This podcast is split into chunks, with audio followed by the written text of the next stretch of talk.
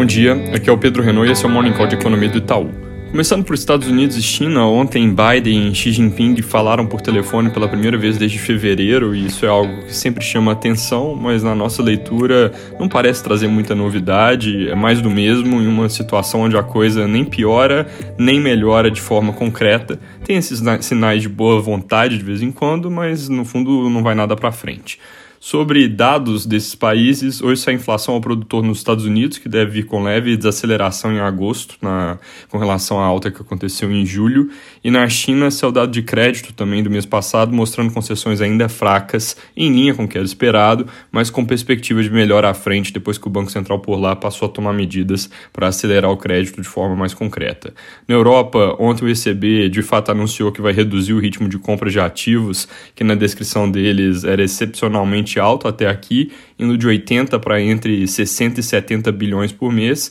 e sem sinalizar qualquer mudança além dessa redução de ritmo, com uma perspectiva, então, que ainda deixa distante qualquer normalização de política monetária. No Reino Unido saiu o dado mensal de atividade, tipo um PIB mensal que eles têm, com um número pior que o consenso e um pouco melhor do que a gente esperava, alta de 0,1% no mês de julho, com serviços ficando de lado, indicando que a retomada no Reino Unido pode estar perdendo tração depois de meses mais fortes de reabertura. Aqui no Brasil, ontem mercados passaram por mais um dia de tensão com o pano de fundo da política e também das paralisações de caminhoneiros, mas no fim da tarde a coisa deu uma acalmada, porque o presidente Bolsonaro divulgou uma nota curta que a imprensa descreve como um recuo do presidente, onde ele afirma que nunca teve intenção de agredir os outros poderes, que na vida pública não se pode esticar a corda, porque isso machuca a economia, e que as palavras proferidas por ele no calor do momento foram contundentes no 7 de setembro, mas visam o bem comum.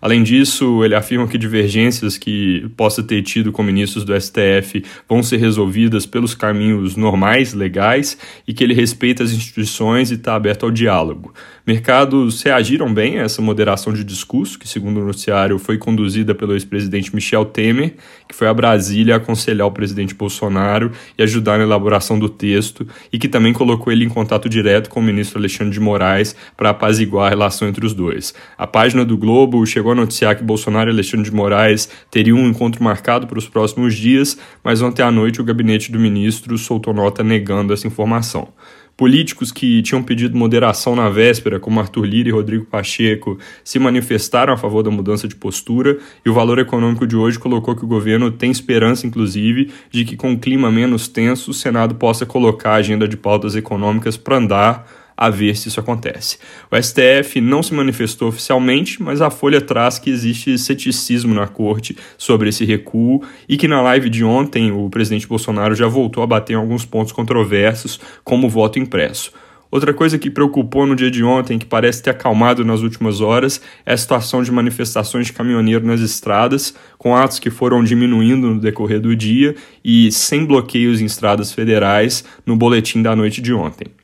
Ponto importante também que surgiu foi uma nova proposta para o problema dos precatórios. Ela foi apresentada pelo vice da Câmara, Marcelo Ramos. Seria uma outra emenda constitucional na qual todo o gasto com essa linha seria retirado do teto. Isso é algo que, a princípio, parece ruim, porque gera um precedente de tirar coisas de dentro desse limite, mas, por outro lado, pode ser mais transparente do que parcelar os precatórios, além de ser interessante sobre um ponto de vista de conter danos porque tira precatórios e nada mais do teto. Então talvez seja melhor do que a proposta inicial do governo que deixa brechas para tirar outras coisas do teto, como programas sociais, o próprio Bolsa Família. Entre essa opção e a proposta anterior, a nova parece ser menos danosa e mercados podem reagir bem à novidade.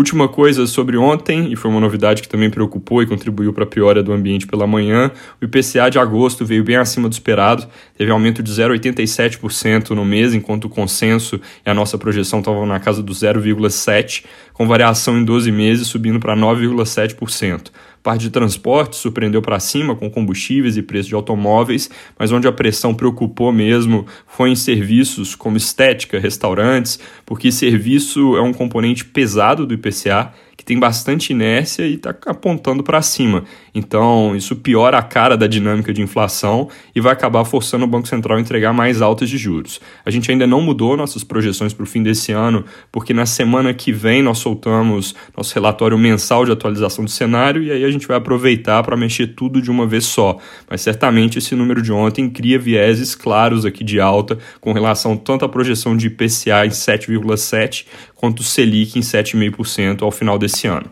Para terminar, daqui a pouco sai o dado de vendas no varejo de julho, ele deve ter alta de 0,7% no varejo como um todo e 1,1% no varejo restrito, que é o conceito que o IBGE usa excluindo veículos e material de construção. A gente está bem acima do consenso de mercado nesses dois números, importante ver se essa leitura mais otimista vai mesmo se confirmar. É isso por hoje, bom dia e bom fim de semana.